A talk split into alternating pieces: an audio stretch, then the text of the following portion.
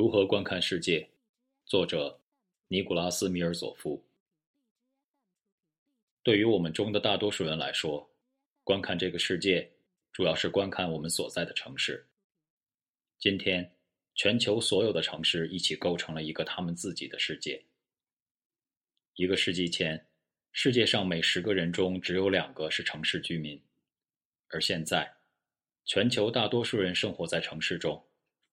这场大规模迁移造就了新的全球十大城市：圣保罗、德里、上海、布宜诺斯艾利斯、北京、孟买、东京。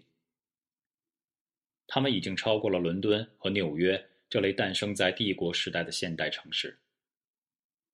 将这些全球性城市称为城市区域或者都市圈，更加易于理解。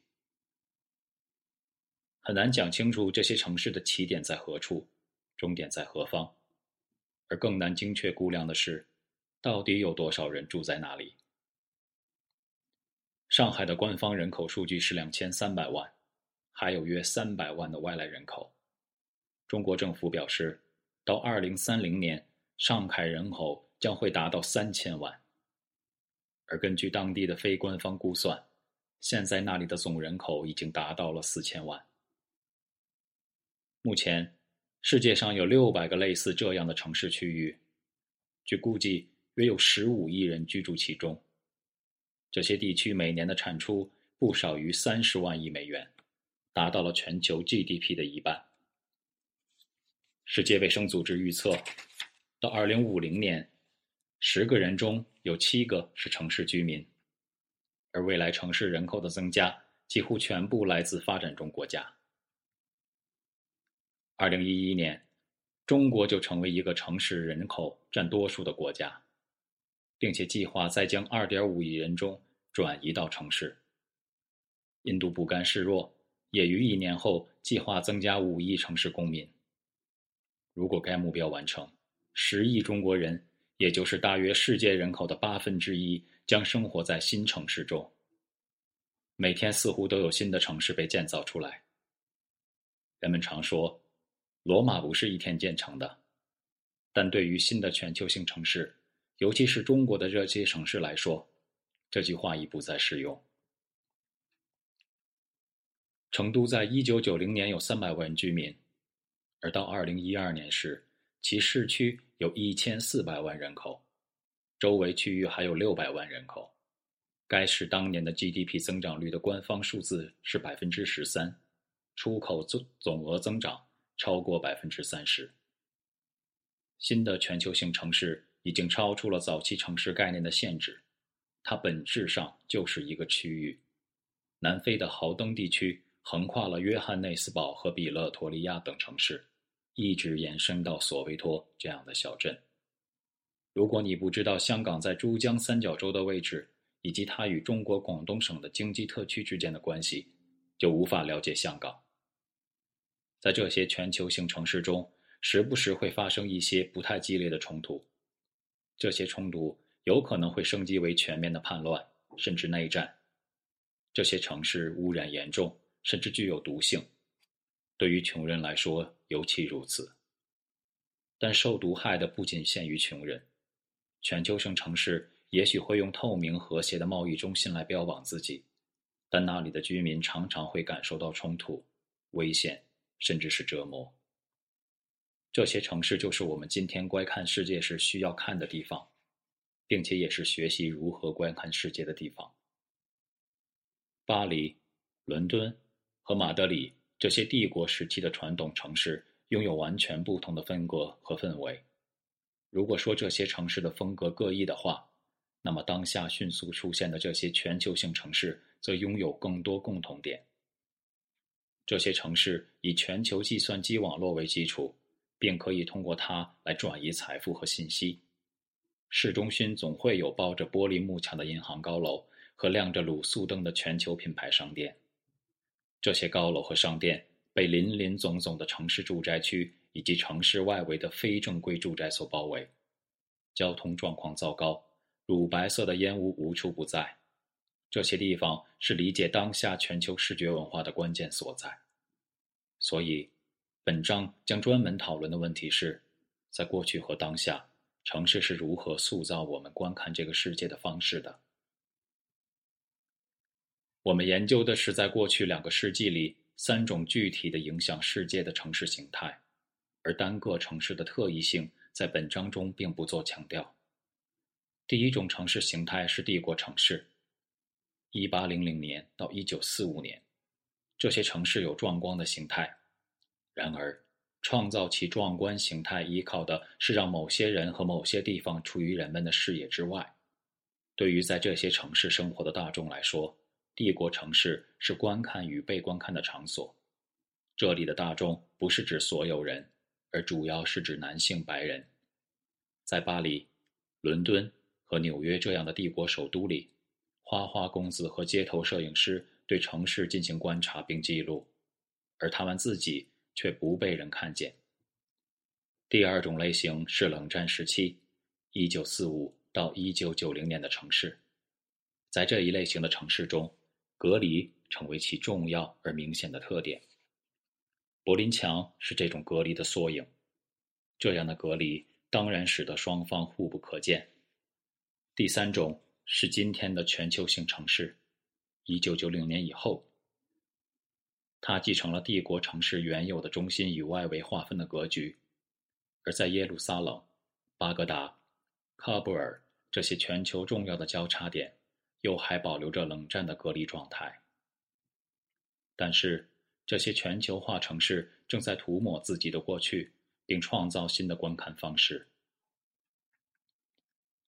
在全球性城市中观看，需要这里居民的积极自我审查，居民。是这个被高度控制的环境的一部分。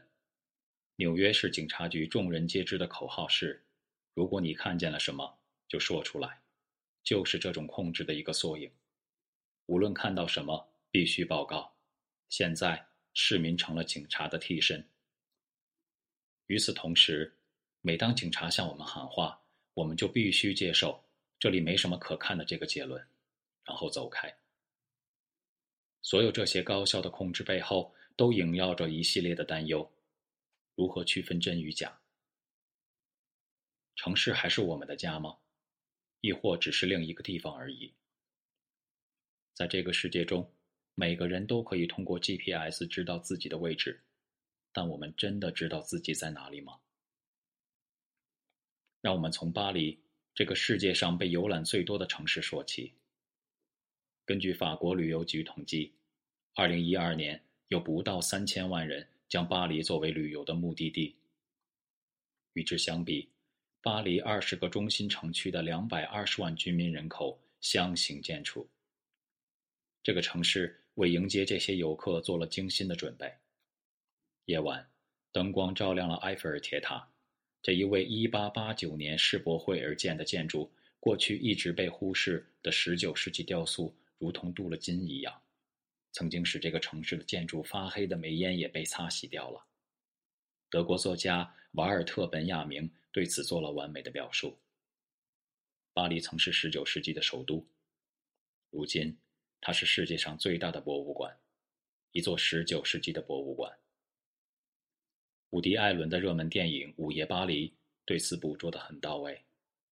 许多游客来到巴黎是为了寻找那个已经消失很久的城市。这个城市可以属于二十世纪二十年代的超现实主义时期，也可以属于十九世纪七十年代的印象主义的盛期。十九世纪的巴黎是一个城市的世界，在这里，城市观察者在观看他人的同时，将自己隐藏起来，从而获得某种文化权利。这种权利有着很明显的限制。今天，许多游客或许并不知道，他们所漫步的宽阔街道是在19世纪60年代由警察局长奥斯曼男爵扩建的，为的是提供一条清晰的设计线路来防范可能的革命者。现在，这座如同博物馆一样的巴黎城与那段历史几乎没有关联。它广受欢迎，是因为它呈现了一种已经离我们远去的怀旧的城市生活风景。但话说回来，它一直就是一座令人怀旧的城市。一八五五年，小说家奥洛雷德·巴尔扎克向读者宣告：“哎呀，老巴黎正以惊人的速度消失。”几年后，诗人波德莱尔补充道：“老巴黎已不复存在。”在这些老街道即将被拆除、为新大街让路时，先锋摄影师查尔斯·马尔维尔为其拍摄了照片。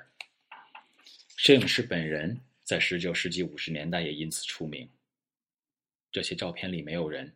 引发怀旧之情的是这些建筑，而不是那些贫困的居民。奥斯曼拆除旧巴黎，其目的是为了保护拿破仑三世，使其免受街头革命的影响。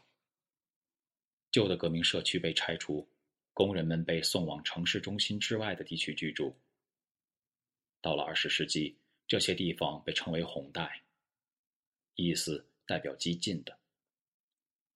今天的很多全球性城市都有一样的布局：服务完善且富有的中心区域，被住在不安全的非正规住房中的人们所包围。中心区域非常明显，它积极地进行展示，以此来吸引游客消费；而外围区域则不可见，除了居住区中的居民，所有人都看不到。十八世纪第一批反射式路灯安装之后。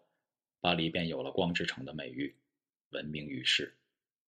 十九世纪早期，煤气灯的使用让夜晚漫步于巴黎市区、在此购物成为可能。